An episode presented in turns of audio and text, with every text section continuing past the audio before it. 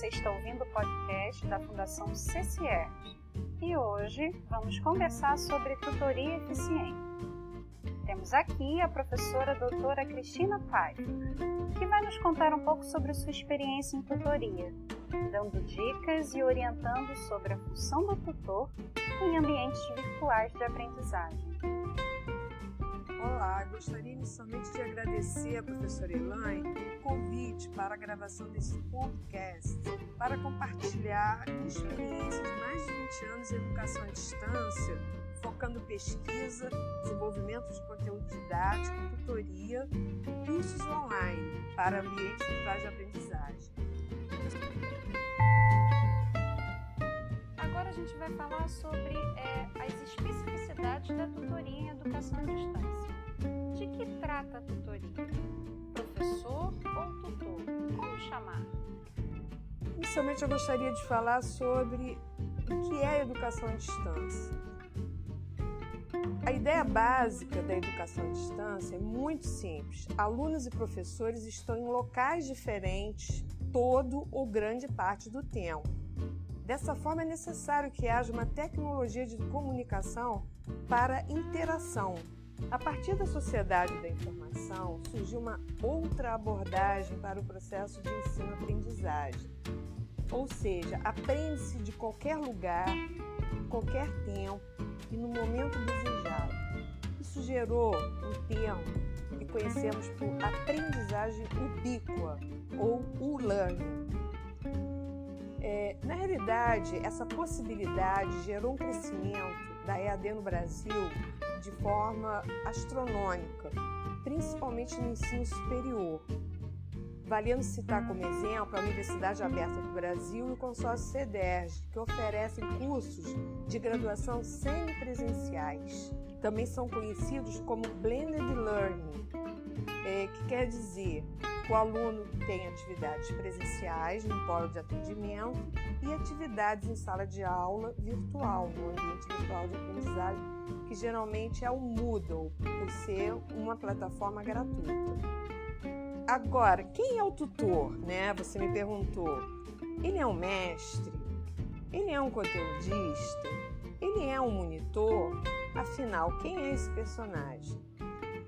O tutor, ele é um profissional que deve ter uma formação sólida em educação. Ele deve compreender a prática educativa baseada no diálogo, ou seja, no encontro com o outro, e dominar as tecnologias digitais de informação e comunicação.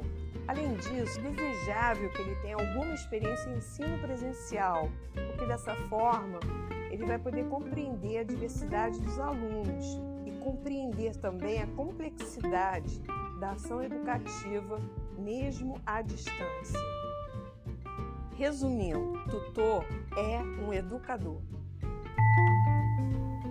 Um outro tema é, recentemente explorado é sobre a afetividade em ambientes virtuais.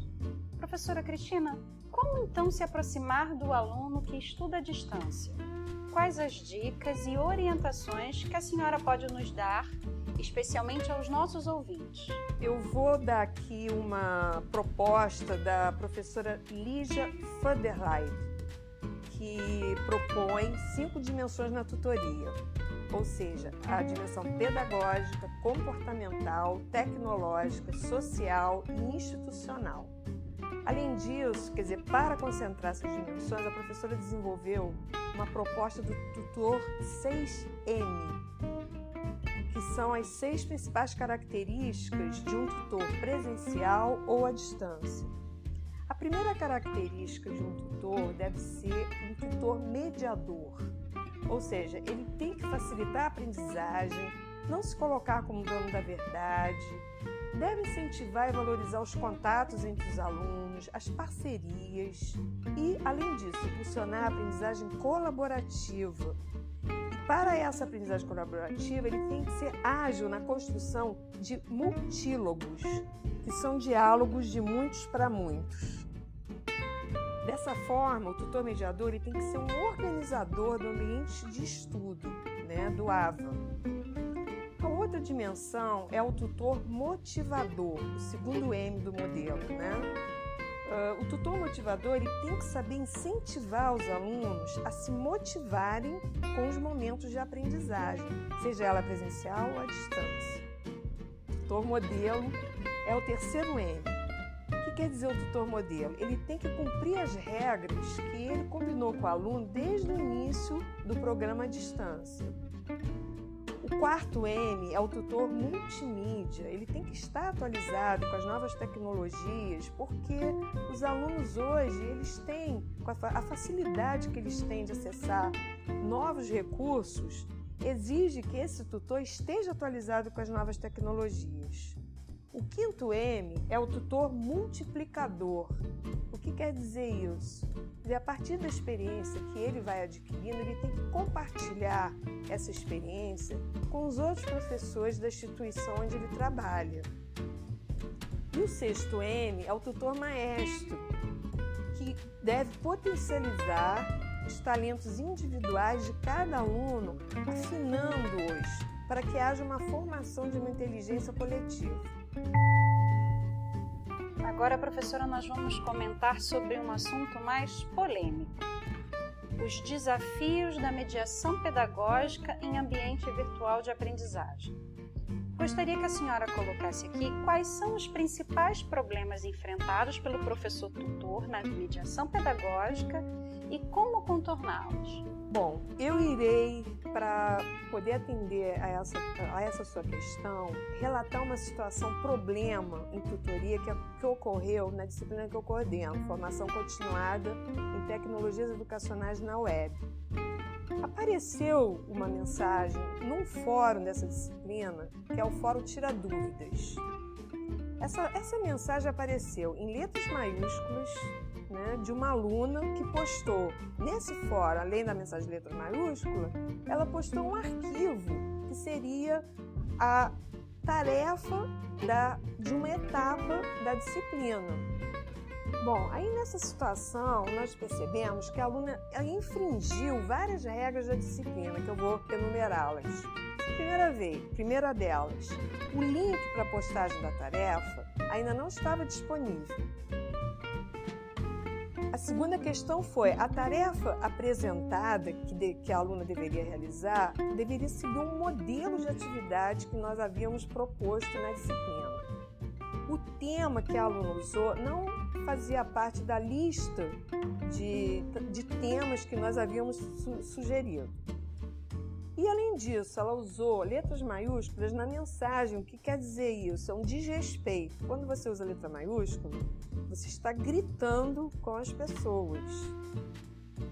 E mais ainda, ela não havia atualizado o perfil, ou seja, a gente identificou isso que não havia foto da aluna na mensagem dela. Conclusão: por que, isso tudo aconteceu? A aluna simplesmente não leu os documentos que nós havíamos disponibilizados no início da disciplina, tais como o guia da disciplina, o cronograma, o tutorial para atualizar o perfil e os documentos administrativos, dentre os quais tínhamos lá os documentos da netiqueta, que são as regras de etiqueta que nós temos que obedecer no ambiente virtual.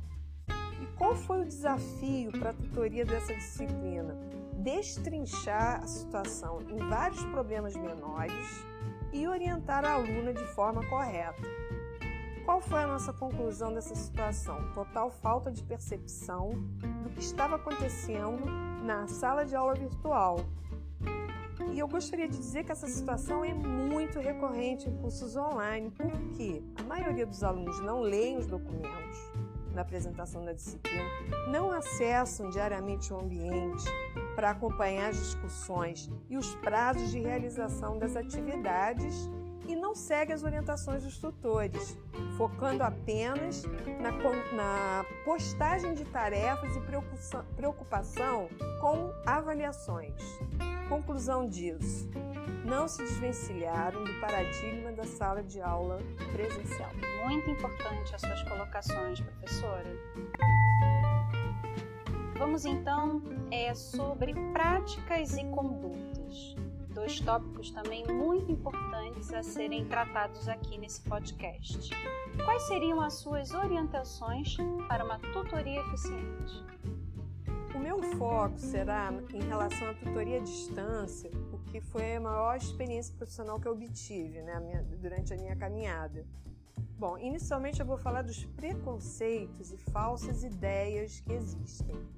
Nos cursos de educação à distância, costuma-se ter o preconceito de que eles são de pior qualidade em relação aos cursos presenciais, o que não é verdade. Outro preconceito é que é mais fácil estudar à distância, porque o aluno escolhe seu horário de estudo, não tendo que se deslocar para aulas presenciais. E outro preconceito que existe também é que é mais fácil ser professor à distância, porque o professor trabalha em casa, não precisa estar face a face com os alunos, o que é também um, um, um preconceito errado. Por quê? Você ser professor à distância é um grande desafio. Você não ter o face a face, como que você vai conhecer esse aluno? Como que você vai, né, é, poder é, tomar algumas decisões sem você ter esse contato presencial. Então é um grande desafio.